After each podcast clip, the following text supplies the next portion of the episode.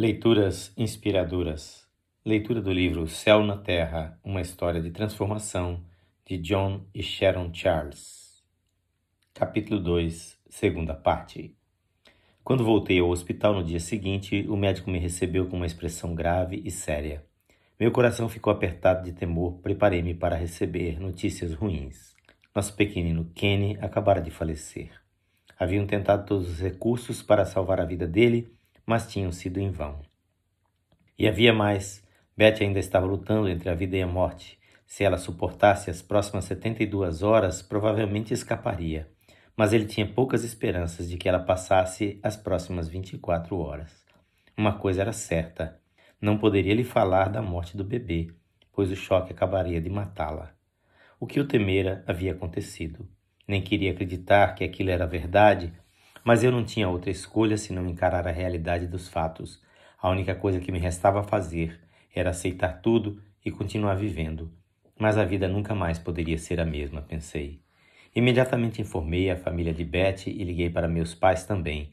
Todos me deram condolências e mostraram simpatia para comigo, mas era impossível compreenderem a tristeza e a sensação de solidão que eu estava sentindo. Eu mesmo me admiro de ter passado aquela semana sem ter sofrido um esgotamento nervoso, mas tinha de fazer os preparativos para o sepultamento do bebê e eu teria que encarregar-me disso sozinho. Betty ainda não poderia ficar sabendo da morte do pequenino Kenneth. Fui várias vezes ao hospital para visitar minha esposa. Ela não parecia nada melhor e era horrível ter que ficar evadindo suas constantes perguntas a respeito da criança. Tinha que tomar algumas providências em vista da provável morte de Betty. Àquela altura, eu tinha muito pouca esperança de que ela sobreviveria. E foi certo dia após o enterro do bebê que cheguei ao hospital e encontrei minha esposa agitada e com uma crise de histeria. Ao que parecia, uma enfermeira insensível ficara irritada com a insistência dela em querer sair da cama e explodiu rispidamente. Pois espere só, senhora Charles. Se não quiser ficar na cama como tem de ficar, vai acabar morrendo como seu filhinho. Que forma horrível de descobrir a verdade. Fiz tudo o que pude para consolá-la e acalmá-la, mas estava desesperada. E na verdade eu tinha de lhe dar razão, mas quanto mais ela chorava, mais eu temia por sua vida. Não iria suportar a perda dela. Já ouvira nosso pastor, vez por outra, mencionar a cura divina. Não sabia muita coisa a respeito do assunto, mas lembrava-me de ter ouvido falar que os diáconos da igreja poderiam impor as mãos sobre os enfermos e ungí-los com óleo para que fossem curados. Pareceu-me que aquela era a nossa última chance, o último recurso. Falei a Betty sobre essa ideia. Depois de saber da morte do bebê, Betty parecia ter desistido de viver e não recebeu com muito entusiasmo a ideia de que alguém orasse por sua cura. Aliás, ela até me confidenciou que já havia confessado muitos dos seus pecados a Deus, queria morrer com a folha de sua vida limpa. Nunca duvidara de que Betty me amasse, mas ao ouvi-la falar sobre sua própria morte, senti-me como que totalmente abandonado. Eu sei que ela percebeu um pouco do pavor que eu tinha de ficar sozinho. Talvez tenha sido isso que a fez mudar de ideia. De qualquer modo, finalmente consentiu que eu chamasse o bispo e o diácono da igreja. Senti o espírito reanimado ao pensar que aqueles homens de Deus iriam orar por minha esposa. Sempre vira os líderes da igreja como pessoas que estavam sempre em bons termos de amizade com Deus e chegava a invejá-los. E após vários dias de agonia, comecei a abrigar esperança. Contudo, assim que chegaram ao hospital, eles começaram a falar sobre a vontade de Deus. Mostraram com muita clareza que a cura dela poderia não ser a vontade de Deus. Eu não conseguia entender por que Deus iria querer que minha jovem esposa morresse, mas, ao mesmo tempo, tinha receio de questionar a palavra de qualquer pastor. Para mim, era como se eles fossem a própria voz de Deus. Depois comecei a pensar também se merecíamos que nossa oração fosse atendida. Betty fora criada numa igreja menonita exteriormente seguia as regras da denominação, mas eu sabia que interiormente ela abrigava um forte espírito de rebelião. Estava sempre querendo pregar flores no vestido ou disfarçar os cadarços do seu véu de oração e usar meias de cores mais claras e vestidos de cores mais vivas. Mas ela era crente e fora ela quem várias vezes me lançara desafios a respeito de minha vida e comunhão com Cristo.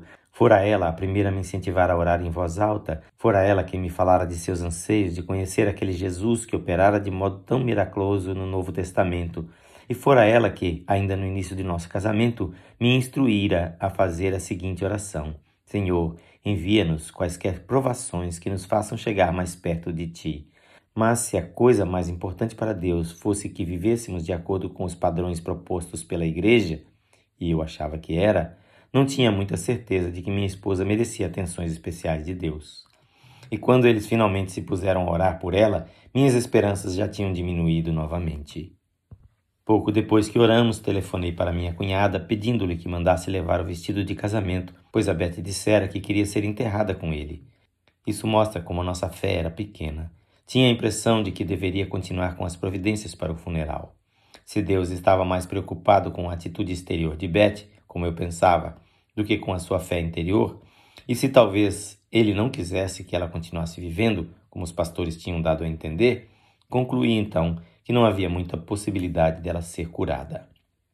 Contudo, acho que Deus queria provar-me que eu estava errado, e é provável que aqueles homens tinham mais fé do que eu imaginava, pois Beth ficou curada. Foi uma surpresa enorme para mim, foi uma alegria muito grande. Mais ou menos duas semanas depois, ela voltou para casa. Foi muito triste voltar para casa sem a criança com a qual tínhamos sonhado tanto, e foi muito difícil ter que enfrentar os altos débitos que contraíramos. Os 50 dólares que eu havia economizado tinham sido pagos no primeiro dia que ela passou no hospital. Mesmo assim, meu coração estava transbordando de gratidão a Deus pelo restabelecimento de Betty.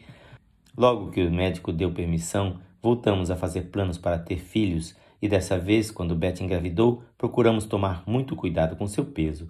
No hospital, o especialista havia descoberto que ela tinha um problema na pelvis e isso ocasionara as dificuldades que ela teve no parto de Kenny, já que ele era muito grande. Dessa vez tomaríamos cuidado para que o bebê fosse menor.